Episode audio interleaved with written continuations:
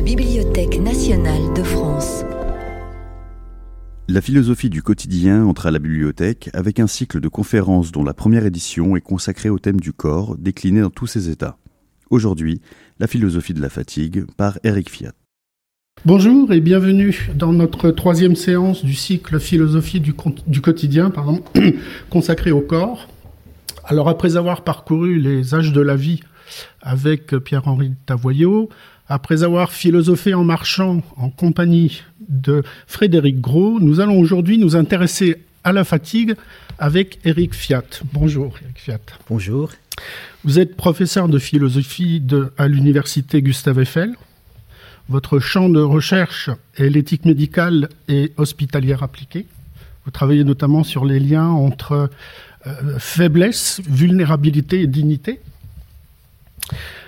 Vous avez euh, publié chez Larousse un petit traité de dignité, grandeur et misère des hommes. Vous avez également publié un livre d'entretien avec Adèle Vendrette et consacré à la pudeur, publié cette fois chez Plomb dans la collection Questions de caractère. Vous avez été membre en qualité d'expert scientifique de l'Observatoire national des conditions de la fin de vie et vous êtes toujours, semble-t-il, membre de la commission d'éthique de la Société française d'hématologie. Alors juste une question, quelle est euh, dans ces comités euh, scientifiques, dans ces comités d'éthique, quelle est la nature de l'expertise philosophique? Qu'est-ce que le philosophe apporte sur ces questions d'éthique médicale appliquée? Le philosophe peut-il jamais être un expert? Il me semble que mon travail dans ces commissions consiste à essayer de mettre en mots ce que les hommes vivent, essayer de rendre hommage à ce métier à la fois formidable et très difficile qu'est le métier de, soignant. Et donc, euh, bien souvent, c'est en fin de réunion que j'ose intervenir pour essayer de clarifier un peu les notions, les concepts qui se sont agités. Euh, on nous dit maintenant que on doit soigner au nom du respect et non plus au nom de l'amour.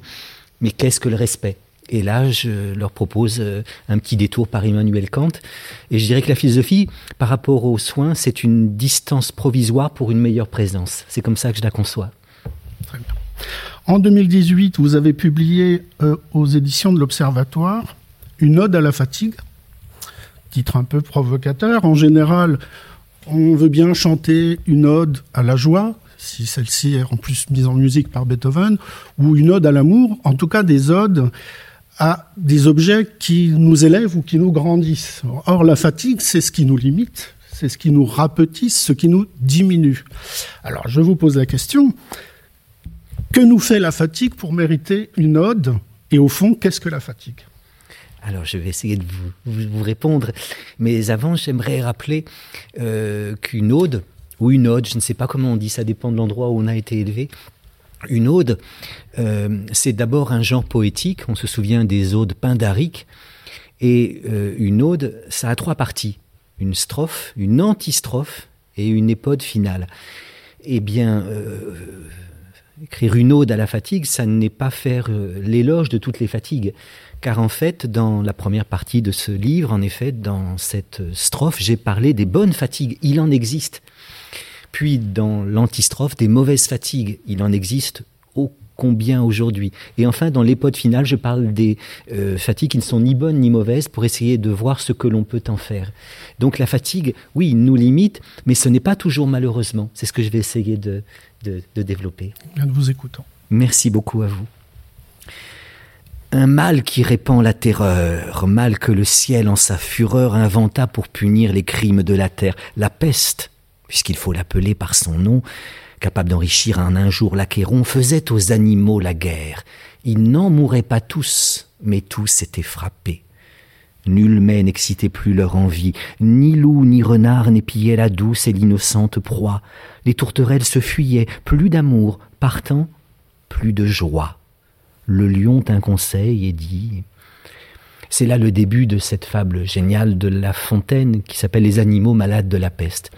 Ne pourrait-on pas dire aujourd'hui un mal qui répand la terreur, la fatigue, puisqu'il faut l'appeler par son nom, faisait aux êtres humains la guerre? Ils n'en mouraient pas tous, mais tous étaient frappés. Nul mais n'excitait plus leur envie, ni loup ni renard n'épillaient la douce et l'innocente proie. Les tourterelles se fuyaient, plus d'amour, partant, plus de joie. Oui, la fatigue fait certes partie de la condition humaine comme telle, je vais essayer de le démontrer.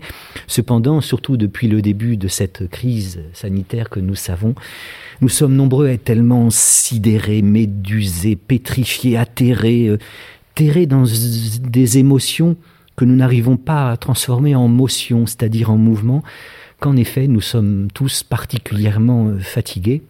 Voilà pourquoi, même si ce livre a été écrit avant, la crise sanitaire, eh bien, il prend une étonnante euh, actualité. Oui, la fatigue, en effet, peut plonger les hommes dans un tel état d'accablement, de stupeur, de langueur, de stupéfaction, qu'elle peut dégoûter l'ambitieux aux dents longues du sombre plaisir du guet puis de la mise à mort. Hein. Euh, ni loup, ni renard n'épillaient la douce et l'innocente proie. Et nos fatigues parfois sont telles qu'elles peuvent euh, nous priver du plaisir de cueillir dans les bras l'un de l'autre les doux fruits d'amour. Les tourterelles se fuyaient, plus d'amour, partant plus de joie. La fatigue fait partie de la condition humaine comme telle, mais particulièrement en ces temps. Pourquoi fait-elle partie de la condition humaine euh, comme, comme telle? Eh bien parce que bien sûr la vie est effort, mais si cela est vrai, alors les végétaux, les animaux, les hommes connaîtraient tous la fatigue. Il me semble qu'il y a quand même une différence entre les animaux et les hommes, quelque difficile que soit cette question. Euh, et cela tient, à mon avis, au fait que parce qu'ils sont déterminés par leur instinct, pas seulement, mais beaucoup par lui, eh bien, les animaux trouvent assez facilement les chemins de leur survie. J'observais avant que d'arriver à la bibliothèque un vol d'oiseaux et euh, parfois le nuage se divise en deux, puis se rassemble et j'admirais cette façon que chaque oiseau a de trouver sa place dans le nuage sans avoir besoin de la chercher. Comme si venir au monde riche d'un instinct, ça permettait en effet de venir au monde avec le mode d'emploi du monde. Nous autres hommes, qui certes avons un peu d'instinct, mais en avons très peu, eh bien, nous cherchons sans d'abord trouver les chemins de notre vie. Il me semble que ce qui singularise l'homme dans la nature, c'est qu'il est le seul vivant à savoir qu'il aurait pu ne pas être et ne sera plus. Pour parler le patois, le, jargon philosophique, on va dire que tous les vivants sont à la fois contingents et mortels, et contingent un être qui existe mais qui aurait pu ne pas exister, et mortel un être qui existe mais qui n'existera plus. Tous les vivants sont contingents et mortels, mais nous autres hommes, nous le savons. Et cela transforme notre vie en une existence qui nous oblige à faire le dur métier d'exister. Euh, voilà pourquoi euh, vivre, c'est s'efforcer, mais parce que l'homme doit chercher dans le monde une place qui ne lui est pas toujours déjà donnée, eh bien l'homme est sans doute celui de tous les vivants qui est le plus exposé à la fatigue. J'essaierai de faire comprendre que l'humanité n'est pas dans l'homme comme la roséité dans la rose, ou la facochéricité dans le facochère, ou la circularité dans le cercle.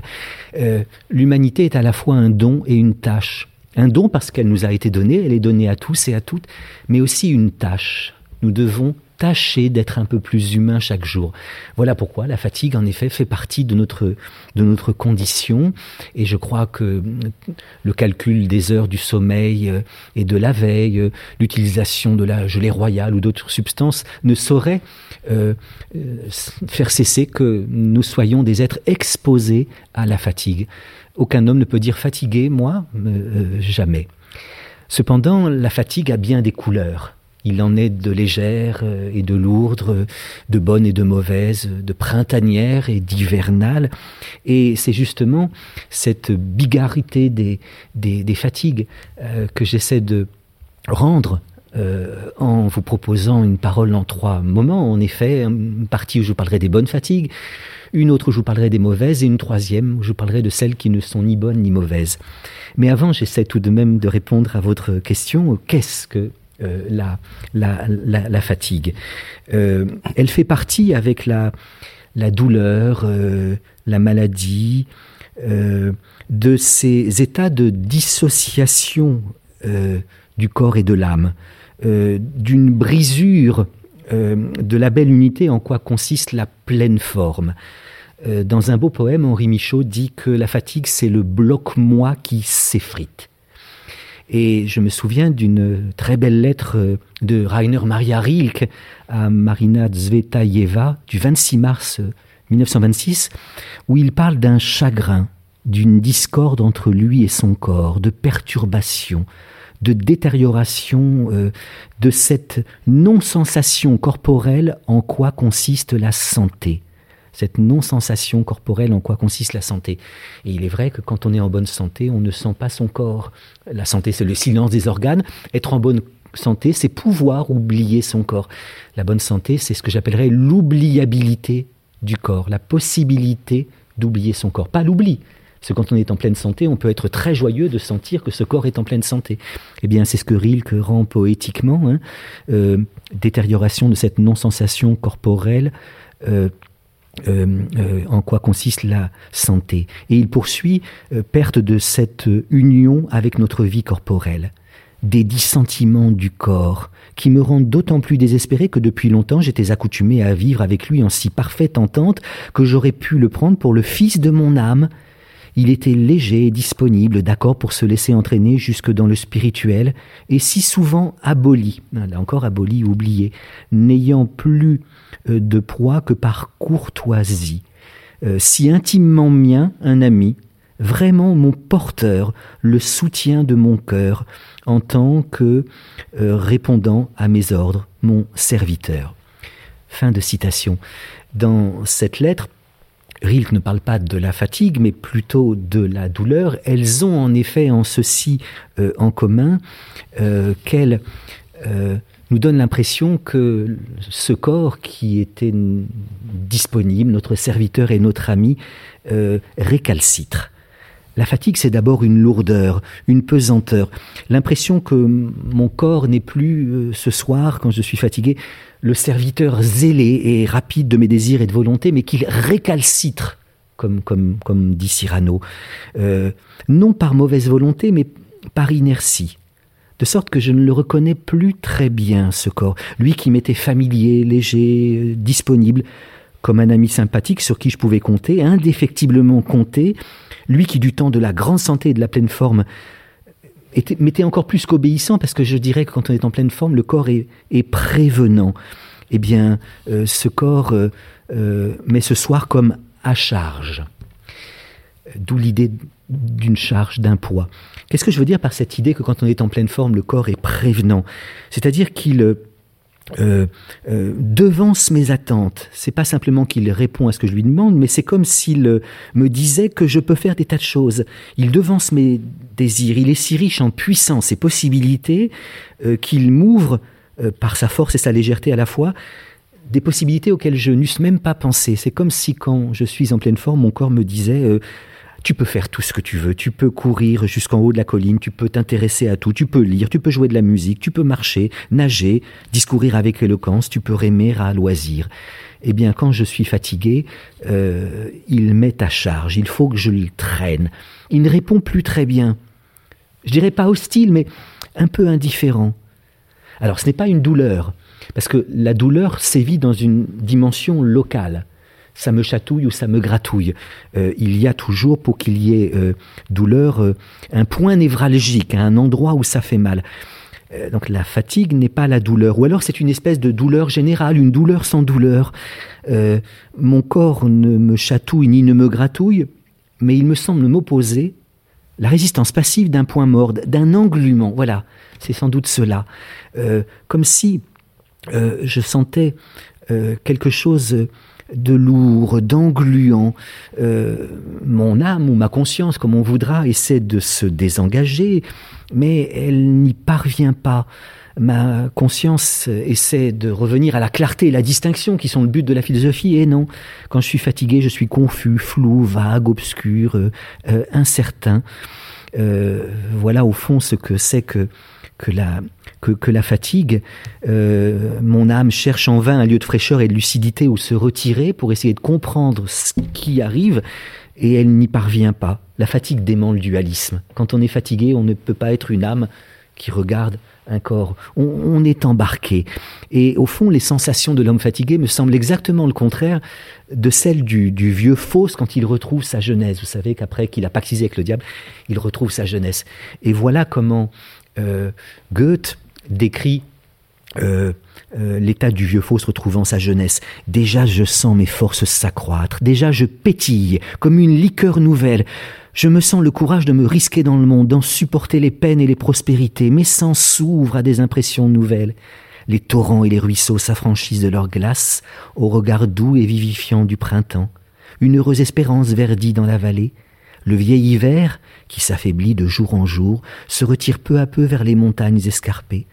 C'est en vain qu'en sa fuite il lance sur le gazon des prairies quelques regards glacés mais impuissants.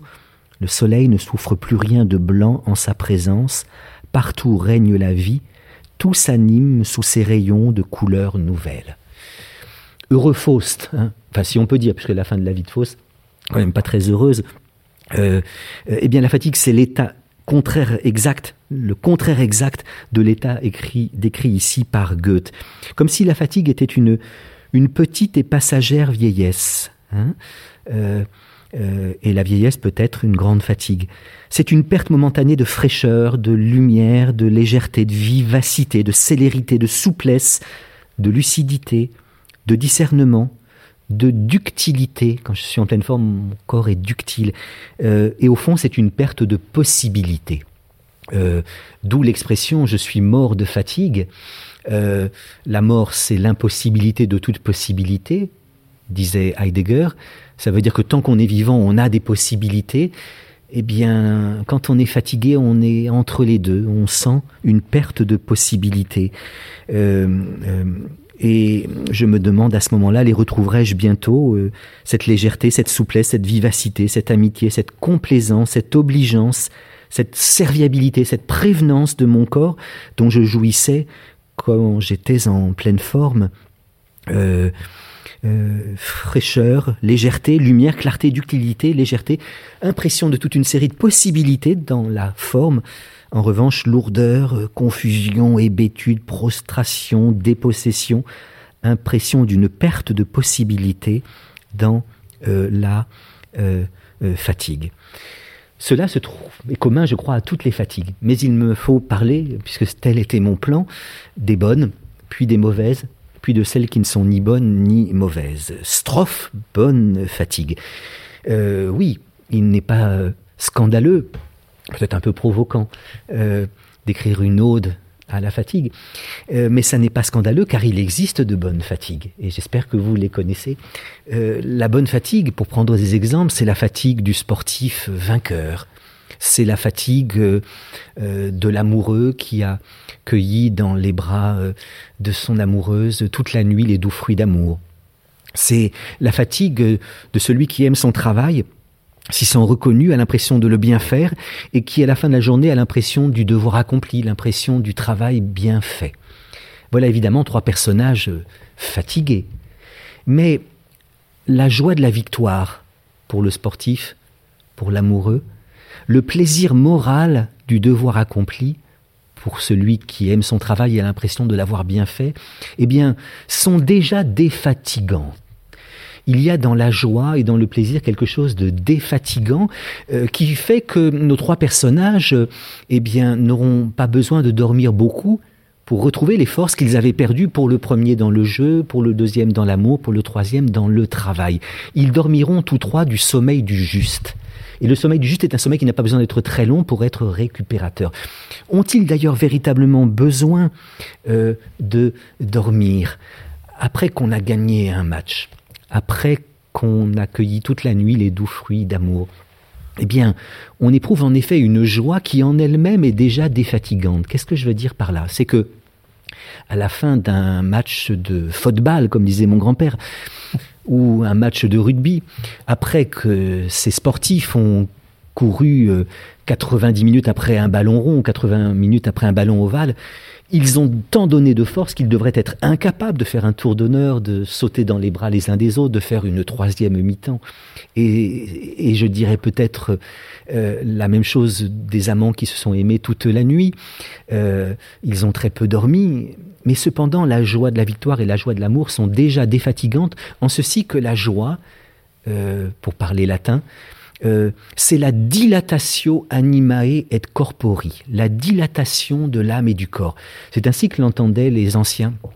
Euh, la joie, c'est la dilatation de l'âme et du corps, alors que l'angoisse, c'est la rétractation de l'âme et du corps. Angustia est retractatio animae et corpori. Et en effet, euh, il y a dans la joie quelque chose qui dilate en angoisse quelque chose qui rétracte. Euh, ça se trouve dans l'étymologie d'angoisse. Angoisse vient de angustia, qui veut dire le resserrement, l'étroitesse, euh, le rabougrissement. Angoisse vient de angere, A-N-G-E-R-E, e, euh, qui veut dire serrer, resserrer, étrangler. Angere a donné angoisse, mais aussi angine. Et l'angine, qu'elle soit de la gorge ou de la poitrine, c'est un resserrement. Et en effet, l'angoisse, c'est cette rétractation de l'âme et du corps qui fait que qu'on est centripète, alors que la joie, au contraire, c'est la dilatation de l'âme et du corps qui fait qu'on est centrifuge. Adjectif qui vous surprenne peut-être un peu. Euh, je ne crois pas jamais avoir entendu sous un marché couvert euh, un être humain en dire à un autre Tiens, j'ai vu Madame Chose, elle était très centripète. J'ai vu Monsieur Truc, qu'il était centrifuge. Et cependant, quand nous sommes angoissés, nous sommes en effet tournés vers cette intériorité. Quand nous sommes euh, joyeux, nous sommes tournés vers l'extériorité. Raison pour laquelle il me semble que Baudelaire est le plus grand des poètes de l'angoisse, La Fontaine le plus grand des poètes de la joie. Euh, Baudelaire, quand le ciel est lourd, pèse comme un couvercle.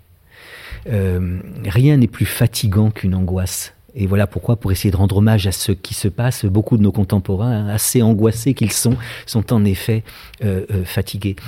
mais j'espère qu'il en demeure encore qui sont joyeux, car rien n'est plus défatigant qu'une joie, car en effet, la joie est dilatation, comme dit La Fontaine, le plus grand poète de la joie, car il dit À ces mots, le corbeau ne se sent pas de joie, il ouvre un large bec et laisse tomber sa proie.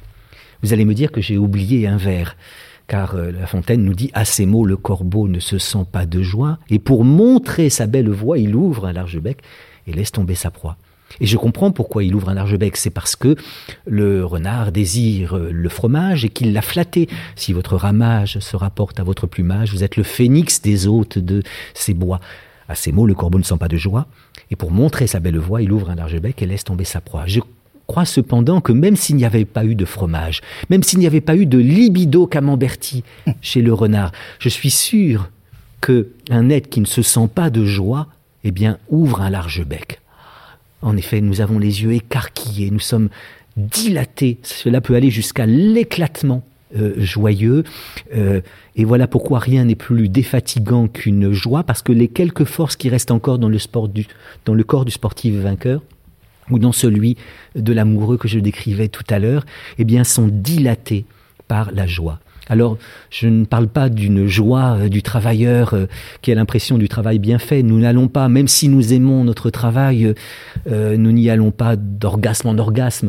Mais j'espère que beaucoup d'entre nous, aimant leur travail et s'y sentent reconnus, ont ce que Kant appelle le plaisir moral. Le plaisir moral du travail bien fait ou du devoir accompli. Le plaisir moral, c'est l'impression d'avoir été juste, une certaine justesse.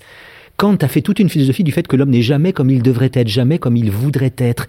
Euh, cependant, il lui arrive de temps en temps de se dire qu'il a été comme il devait être. Oh, cela ne durera pas, bien sûr.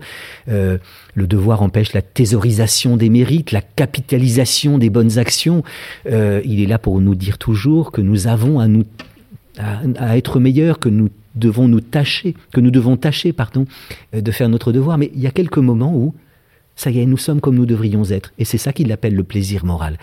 Eh bien, mes trois personnages connaissent la bonne fatigue. Je dirais que cette fatigue, allez, n'étant pas du tout dualiste, j'ose cependant dire que cette fatigue est une fatigue du corps, mais non point de l'âme. Car l'âme est rafraîchie par la joie de la victoire du sportif, par la joie de l'amour partagé ou par le plaisir moral du devoir accompli. Et ces personnages-là, eh bien, vont aller bien sûr au repos, mais ils vont avoir le sommeil du, juste euh, et, retrouveront le lendemain la, joie d'être. Les bonnes fatigues sont souvent aussi les fatigues qu'on s'est choisies. De même qu'il faut distinguer entre une solitude imposée et une solitude euh, choisie. une solitude choisie euh, et provisoire peut donner beaucoup de plaisir, hein, enfin seul, alors qu'une solitude durable et imposée peut aller jusqu'à un grand déplaisir, à la perte de l'humanité, comme on voit dans le roman de Tournier, où il nous raconte la vie de Robinson, qui seul sur son nez, se déshumanise. De même donc, on peut distinguer entre une fatigue choisie une fatigue imposée, on peut peut-être distinguer entre une fatigue euh, euh, choisi, une fatigue imposée. Et alors en effet, le, le, week-end, celui qui euh, fait un demi-marathon, celui qui fait de longs tours en vélo, n'y est obligé par personne et il va s'y fatiguer. Mais cette fatigue, il se l'est choisie. Elle a toute chance d'être bonne, alors que si on la lui avait imposée, elle aurait toute chance d'être mauvaise. Et puis ce qu'il y a de bon dans la fatigue, et voilà pourquoi il faut en faire l'éloge, c'est parce qu'elle nous permet la joie du repos la joie du bon repos.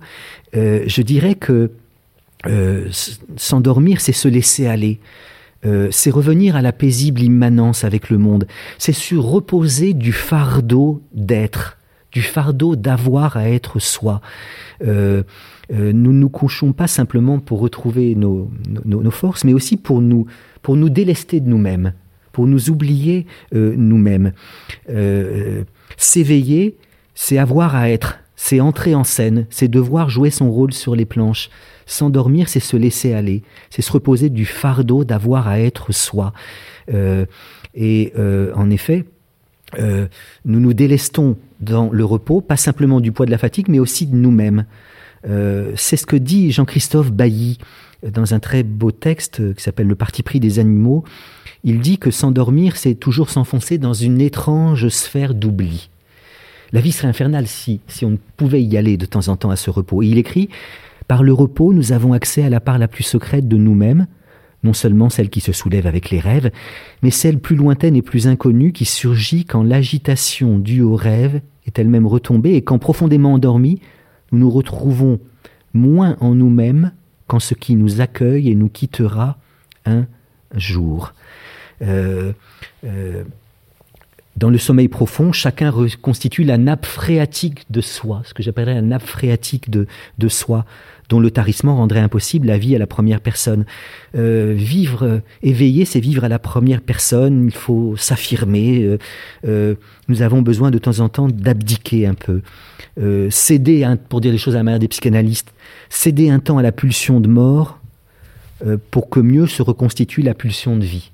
La pulsion de mort, c'est pas l'agressivité, hein, c'est l'abandon. Euh, céder un temps à la pulsion de vie pour que euh, qui, désindividualise, hein, qui désindividualise pour que mieux se reconstitue la pulsion de vie, qui d'abord est, force d'individuation. Euh, et donc, on, se laisse aller à l'involontaire et l'essentielle respiration. Il y a quelque chose là qui, ma foi, est, doux et bon. Voilà les bonnes fatigues auxquelles il fallait bien euh, qu'on consacrât euh, plus qu'une ode, euh, un, éloge. Mais antistrophe, les mauvaises fatigues, auxquelles en effet, dont je ne fais pas du tout l'éloge, je vous rassure si vous étiez inquiet.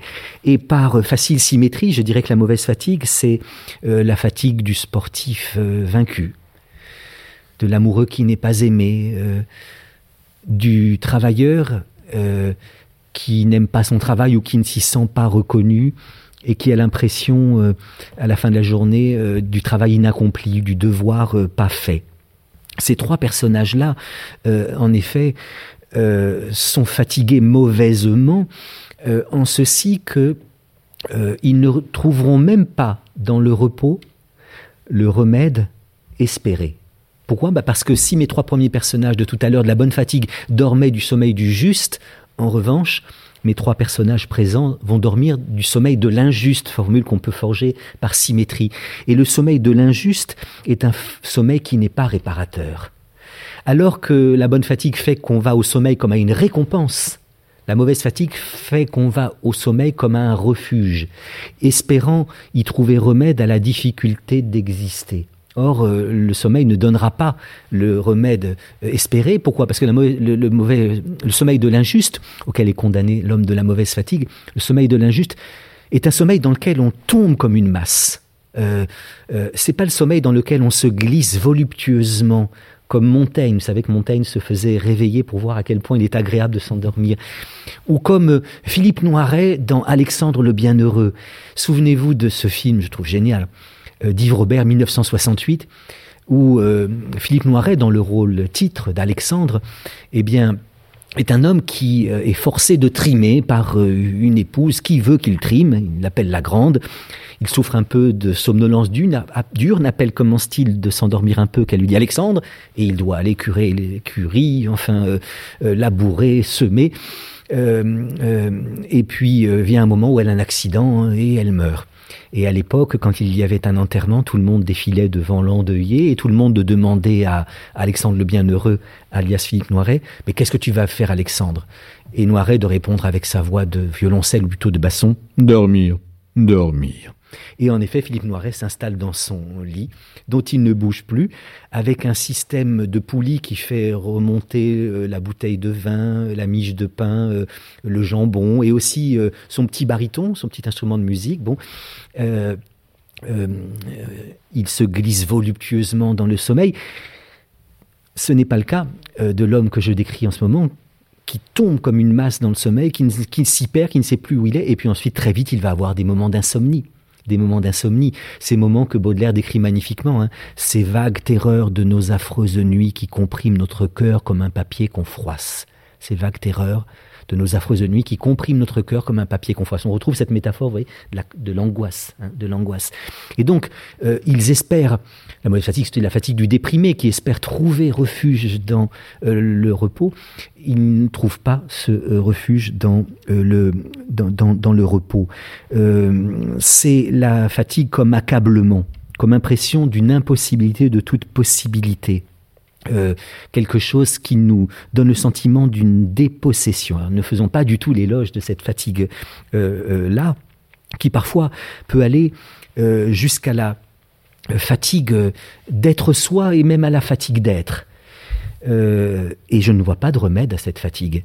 À la fatigue d'être soi, à la fatigue d'être, euh, ni le magnésium, ni la vitamine C, ni le ginseng, ni le provigine, ni la gelée royale, ni les amphétamines ne peuvent être euh, remèdes. Euh, par fatigue d'être soi, j'évoque le beau livre déjà ancien d'Alain Ehrenberg, mais écrit par un psychiatre, mais les philosophes iraient peut-être encore plus loin en parlant d'une fatigue d'être. je disais plus haut que l'homme est sans doute le seul vivant qui sache qu'il aurait pu ne pas être et qu'il ne sera plus.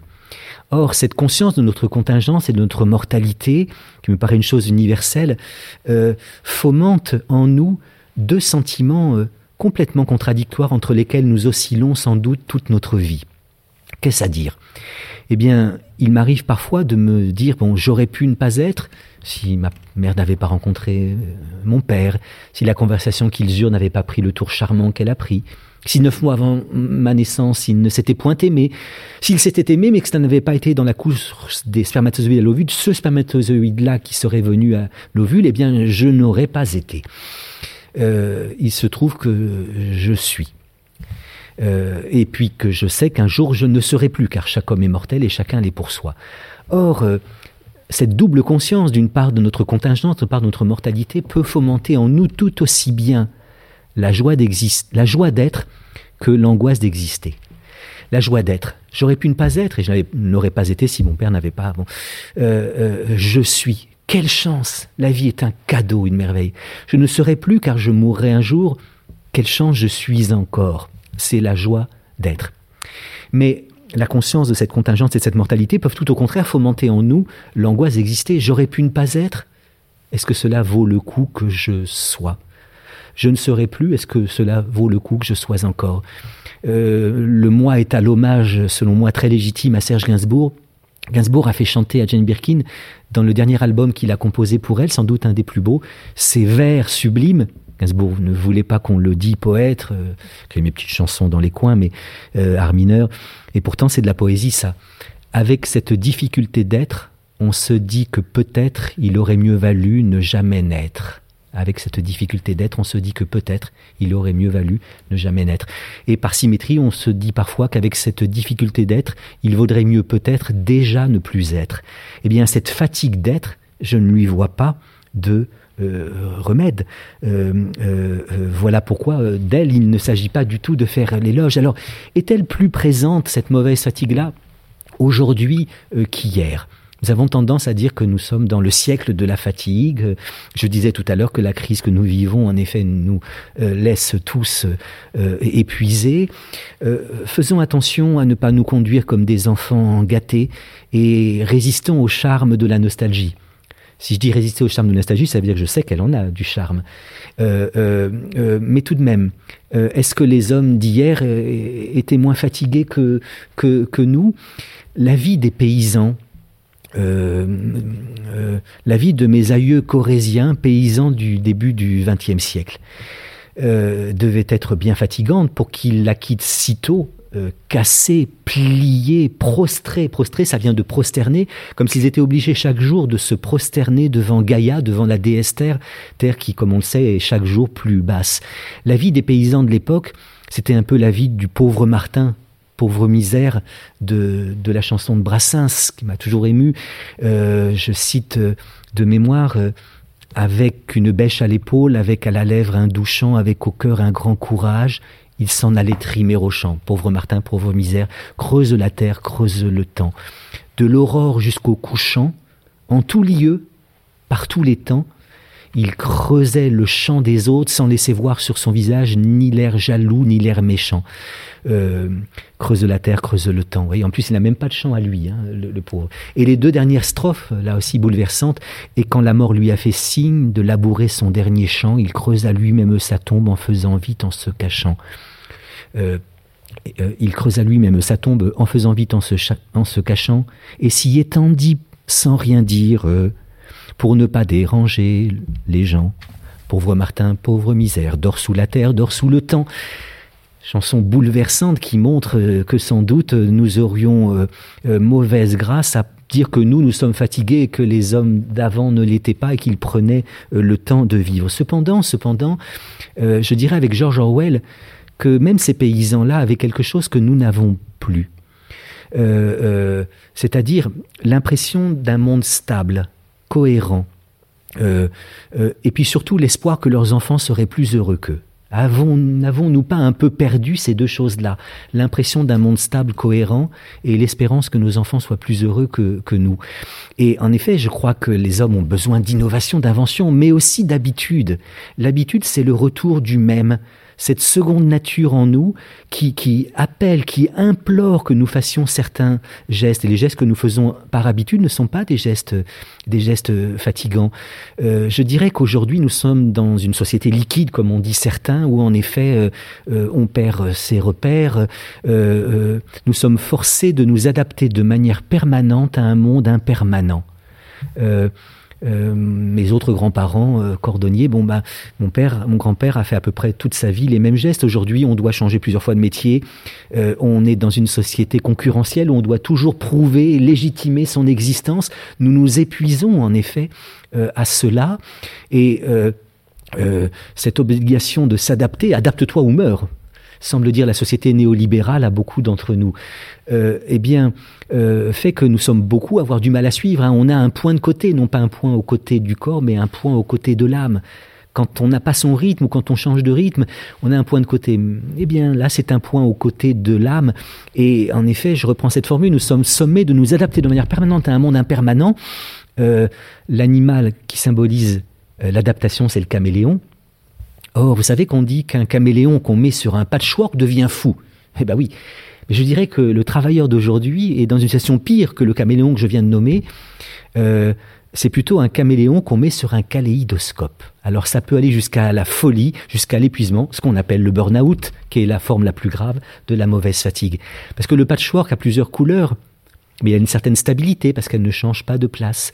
Or, dans les entreprises aujourd'hui, en effet, on restructure sans cesse, on vous demande d'apprendre le fonctionnement de nouveaux logiciels, euh, l'intensification des flux sensoriels, euh, informationnels qui viennent des médias aussi omniprésents, peut nous donner l'impression euh, d'un mouvement continu qui donne l'impression d'une fragmentation de l'expérience, écrit Claudine à, Roche. Je veux dire par là que les êtres humains ont besoin pour se construire et aller pas trop mal d'une sorte de dialectique de l'activité et du repos, du visible et de l'invisible, du collectif et du solitaire, du montré et du secret, du public et du privé, de l'extime et de l'intime, du dehors et du dedans, du bruit et du calme, du rapide et du lent, et bien sûr de la veille et du sommeil. Et la question vertigineuse qui surgit, c'est de savoir euh, comment on peut bien vivre dans un monde où l'espace de l'invisible, du solitaire, du secret, du privé, de l'intime, du dedans, du calme, du lent, du sommeil, se réduirait comme peau de chagrin. Euh, il y a là en effet un constat euh, plutôt sociologique que philosophique que je fais. Oui, les hommes vivent de plus en plus longtemps, mais dorment de moins en moins longtemps. Et il faut en effet rendre hommage au livre de Jonathan Crary, Jonathan Crary, pardon, mon accent anglais est catastrophique, j'ai appris l'anglais dans un petit collège français des années 70. Mais Jonathan Crary a écrit un livre qui s'appelle 24 heures sur 24, 7 jours sur 7, le capitalisme à l'assaut du sommeil. Et il est vrai que jadis, mais résistons au charme de la nostalgie, en effet, il y avait des moments euh, pour le repos, pour le Shabbat, si vous voulez. Euh, euh, aujourd'hui, la société ultra-libérale, ultra-capitaliste voudrait que nous consommions et travaillions 24 heures sur 24 et 7 jours sur 7. La lettre qui était envoyée par le patron n'arrivait le vendredi n'arrivait que le lundi euh, à son cadre. Aujourd'hui, euh, les mails font que nous sommes toujours euh, requis. Je suis un peu un orphelin de la nuit et du et du calme. Et résultat, en effet, cette mauvaise fatigue fait qu'on a l'impression que même la nappe phréatique du soi ne se reconstitue plus. Alors, ce constat que le néolibéralisme ou le néocapitalisme eh bien, euh, euh, nous laisse peu de possibilités de nous reposer. Il a déjà été fait. Il a déjà été fait par Jean de La Fontaine dans Le Savetier et le Financier, autre fable géniale. Mais il a été fait plus récemment par euh, le gendre de Karl Marx dans un livre qui s'appelle Paul Lafargue, hein, le, droit à la paresse. Le droit à la paresse. Et en effet, un peu annonçant les analyses de Jonathan Crary, Paul Lafargue écrit, un siècle avant, que dans la société capitaliste, euh, euh, le travail obligatoire est la cause de toute dégénérescence intellectuelle et de toute déformation organique. Bon, mais alors, il nous propose comme remède à ça la paresse. Ô paresse, prends pitié de notre longue misère. Ô paresse, mère des arts et des nobles vertus, sois le baume des angoisses humaines. Alors, je ne sais pas si le livre de euh, Lafargue n'est pas un peu ironique. Mais euh, euh, si je le prends au sérieux, j'avoue avoir beaucoup de mal à le suivre parce que il ne me semble pas qu'il soit licite de faire un, éloge comme il le fait de la paresse. Oh, un peu de paresse, ça peut pas faire de mal. Une bonne grasse matinée, quelques vacances. Mais il me semble que s'épargner, s'économiser, se réserver, c'est pas du tout un remède à la fatigue, c'est l'indice, le symptôme de la fatigue. Quand on aime vraiment la vie, on prend le risque de la fatigue.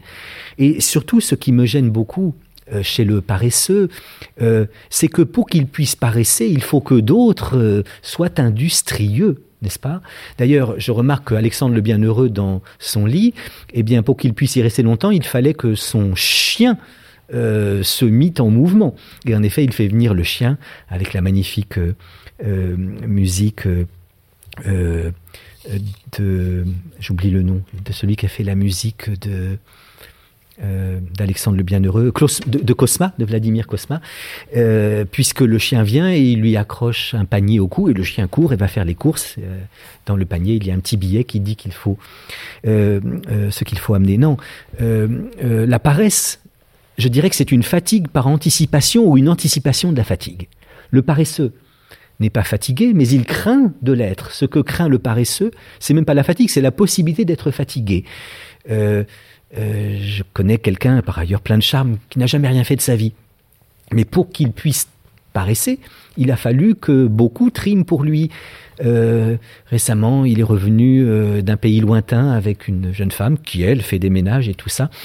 et puis il est retourné dans ce pays et il est revenu sur des béquilles. Et on interroge l'ami, mais que t'est-il arrivé?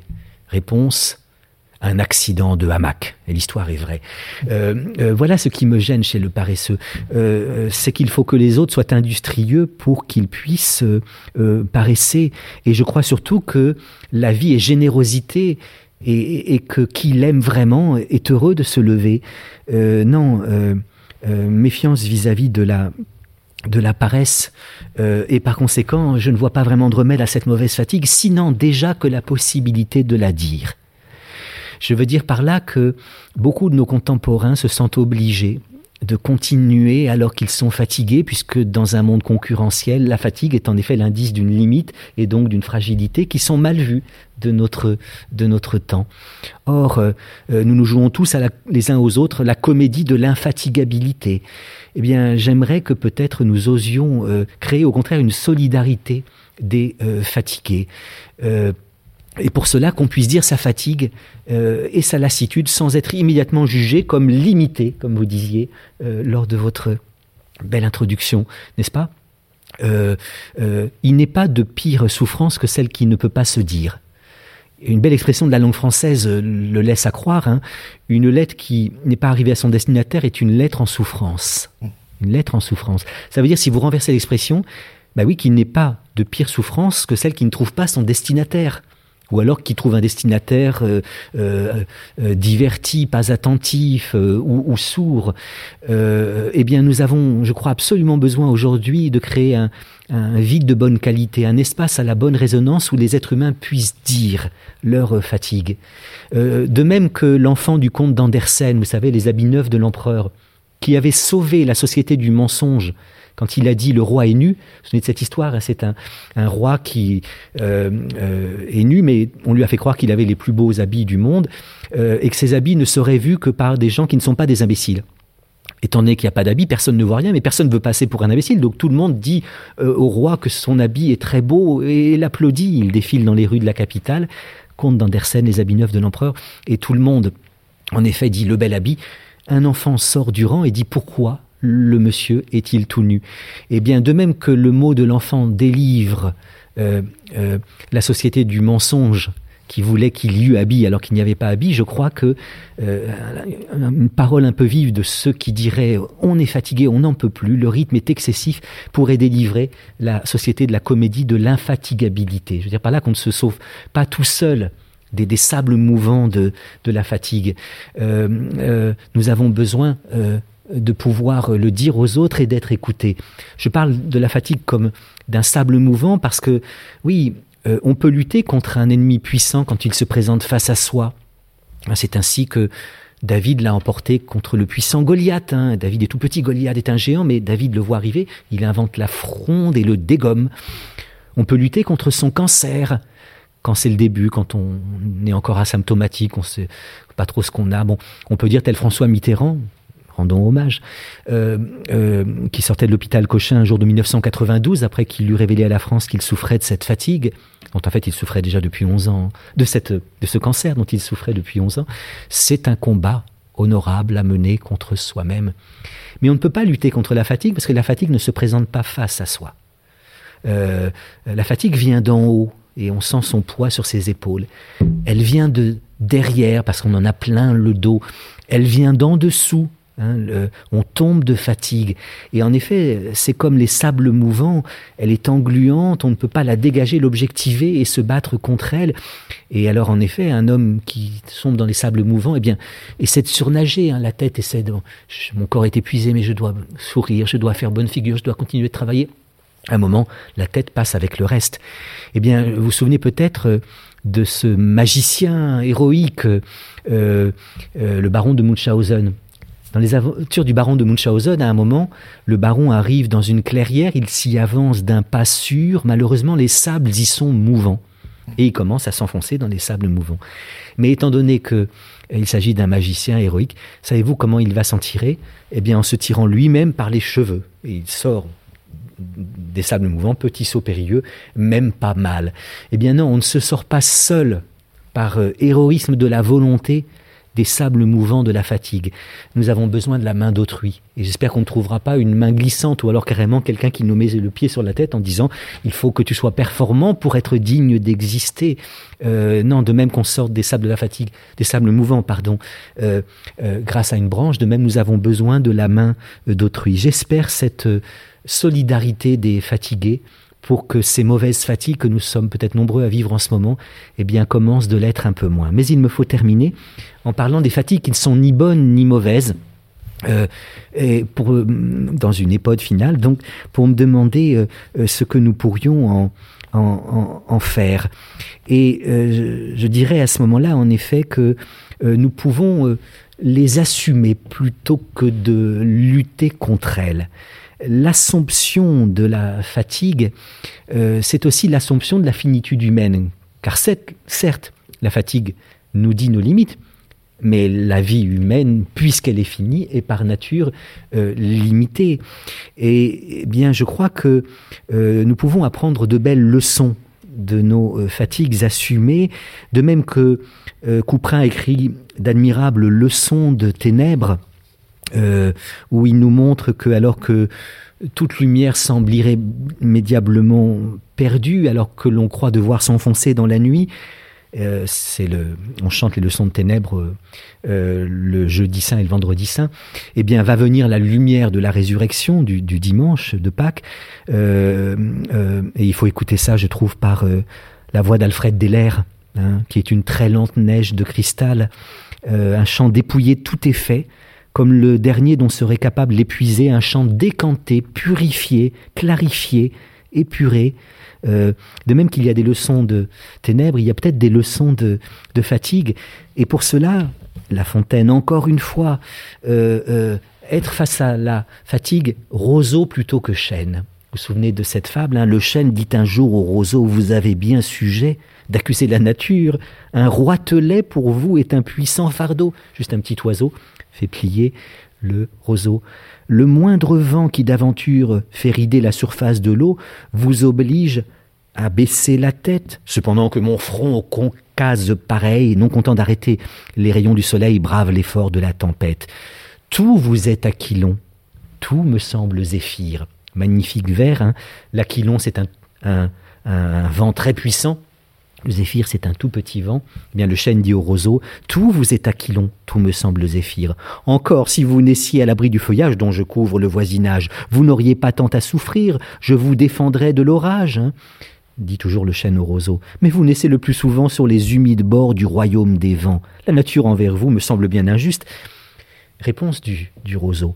Votre compassion lui répondit l'arbuste, part d'un bon naturel, mais quittez ce souci, les vents me sont moins qu'à vous redoutables. Je plie, mais ne romps pas. Vous avez jusque-ici, contre leurs coups épouvantables, résisté sans courber le dos, mais attendons la fin. Comme disaient ces mots, du bout de l'horizon accourt avec furie le plus terrible des enfants que le Nord eût porté jusque-là dans ses flancs. L'arbre tient bon, le roseau plie, le vent redouble ses efforts et fait si bien qu'il déracine. Celui qui de la tête au ciel était voisine et dont les pieds touchaient à l'empire des morts. Qu'est-ce que c'est qu'être roseau plutôt que chêne face à la fatigue? Eh bien, la fatigue qui n'est pas radicalement mauvaise. Hein. la fatigue numéro 2, la fatigue radicalement mauvaise, est, celle euh, euh, contre laquelle il ne faut pas se plier, mais celle contre laquelle il faut politiquement lutter. Bon, mais une fatigue qui n'est ni tout à fait bonne ni tout à fait mauvaise, une fatigue qui peut-être nous invite justement à euh, plier sans rompre. Et je dirais que euh, elle a de belles leçons à nous apprendre, euh, cette fatigue assumée, cette fatigue que nous, face à laquelle nous serions roseaux plutôt que chêne. première leçon, elle nous apprend que se donner n'est pas se perdre et que c'est s'appauvrir que de se réserver. Je veux dire par là que se fatiguer pour les autres, pour les êtres qu'on aime, et peut-être ce que nous aurons laissé de plus beau quand nous quitterons cette terre, point du tout dans un geste sacrificiel. Mais je crois que aimer vraiment quelqu'un, c'est prêt à être se fatiguer pour lui. Il peut arriver qu'on soit fatigué par les autres, mais se fatiguer pour les autres est sans doute ce que nous aurons laissé de, de, plus beau. Et c'est ce que je reproche au paresseux, justement, qui est un fiefé égoïste et qui refuse de se euh, fatiguer pour, euh, pour, pour, les autres. D'ailleurs, euh, je regrette qu'à la fin du film, Alexandre le Bienheureux, alors qu'Alexandre vient de rencontrer Ariane, jouée par Marlène Jobert, et qui elle aussi aime beaucoup dormir, eh bien au moment où ils vont se marier, il somnole un peu, et après que le curé lui a posé la question, euh, Alexandre, voulez-vous prendre pour épouse Ariane ici présente? Eh bien, il ne répond pas. Et à ce moment-là, celle qui doit devenir sa deuxième femme fait le même petit geste que la grande. Alors Alexandre. Et résultat, on lui repose la question, il dit non. Eh bien, franchement, quand on peut se marier avec euh, quelqu'un comme Marianne Jobert, on ne dit pas non, oui, euh, pour le meilleur et pour le pire, mais il y a quelque chose de beau dans le fait, en effet, de se fatiguer pour les autres. Euh, deuxième leçon, la fatigue nous apprend qu'un peu d'humilité, ça peut pas faire de mal. Le mot homme vient du mot humus, et en effet, assumer la fatigue, c'est assumer la finitude, c'est assumer l'humanité comme telle, la condition humaine comme, comme telle. la fatigue nous apprend que nous sommes des hommes, nous ne sommes pas des machines, nous ne sommes pas euh, des anges, nous ne sommes pas des dieux grecs ou romains, euh, euh, nous ne sommes pas des lutins, des elfes, des gnomes. Tous êtres qui, pour des raisons différentes, me semblent ne pas connaître la fatigue. En effet, une machine s'use, mais ne se fatigue pas. un ange, ça ne se fatigue pas.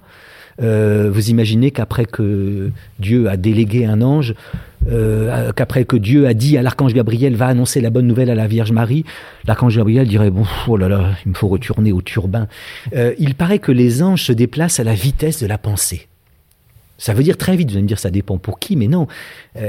à peine un ange a-t-il pensé qu'il devait aller d'ici à là que déjà il y est. Alors les anges ont un corps, mais ce corps euh, comme nous montre Véronèse ou Tintoret euh, au plafond des euh, églises de Venise. Mais ce corps est tellement léger, tellement translucide, que ce n'est pas un corps de, fatigue. Eh bien, nous ne sommes pas des, des anges. Pour aller d'ici à là, nous devons besogner et travailler. La fatigue nous apprend que nous ne sommes pas des dieux grecs ou romains, qui me semblent encore ignorer la fatigue. Il est très rare dans les récits qu'on nous dise que Zeus a eu un petit coup de mou, et Ra encore moins alors que je remarque que le Dieu des religions monothéistes, le Dieu d'Isaac, d'Abraham et de Jacob, le Dieu de Mahomet ou de Mohamed, le Dieu de Luc, Matthieu et Jean, eh bien, a peut-être connu quelque chose comme une fatigue, puisqu'il y a un jour de repos. Le vendredi pour les musulmans, le samedi pour les juifs, le dimanche pour les chrétiens. C'est comme s'il disait que nous aussi, hommes, nous devons de temps en temps nous euh, arrêter. Euh, nous ne sommes pas des gnomes, des lutins, des elfes, qui me paraissent ne pas ignorer la fatigue, parce que ces êtres-là sont encore mieux qu'en forme. Hein, le contraire de la fatigue, c'est la forme. Mais euh, une fée, un lutin, dans les contes de fées, sont pas des êtres en forme, sont des êtres qui peuvent changer de forme. Ils ont une inlassable capacité métamorphique. Et, bien non, nous ne sommes que des hommes, et un peu d'humilité, ça peut pas faire de mal. Euh, troisième leçon, la fatigue nous apprend le courage. Parce que euh, un être qui ne serait jamais fatigué, qui serait toujours frais et dispo, ben, n'aurait pas besoin d'être courageux. Euh, Aristote dit que, euh, euh, alors il n'utilise pas, il ne travaille pas le couple du courage et de la fatigue, mais le couple du courage et de la peur. Mais ce qu'il en dit peut être transposé. Que dit Aristote? Eh bien que le courage, c'est pas l'absence de peur, c'est la peur surmontée. Il faut être passé par le purgatoire de la peur pour arriver au paradis du courage. Être courageux malgré la peur. Le courage réside dans ce petit mot, malgré. Eh bien, reprenons le langage d'Aristote pour parler de la fatigue. si nous n'étions jamais fatigués, eh bien, nous n'aurions pas besoin d'être courageux. Et, et, le courage est sans doute une des plus belles vertus. quatrième leçon, la fatigue nous apprend la rêverie.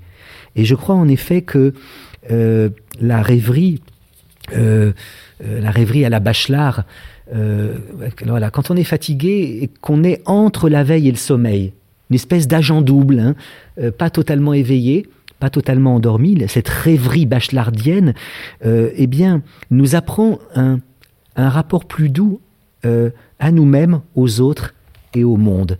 Le frais et dispo est conquérant. Euh, celui qui s'abandonne à la fatigue et qui plie, eh bien, un rapport plus tendre, plus doux euh, euh, à, lui-même, parce qu'il se tait et il écoute sa vie intérieure aux autres c'est ce que Peter Hanke dit très bien dans son essai sur la fatigue, où il dit euh, Dans le long regard lent de l'homme fatigué, la détermination fait place au calme. L'étonnant, c'est que la fatigue paraissant contribuer à la paix momentanée, dans la mesure où, où, son regard apaisait, adoucissait déjà les amorces de gestes de violence, de disputes ou de simples actions Euh, c'est ce que j'essaie de rendre, j'essayais de rendre tout à l'heure en, citant La Fontaine. Hein, euh, euh, à propos de la peste. Hein.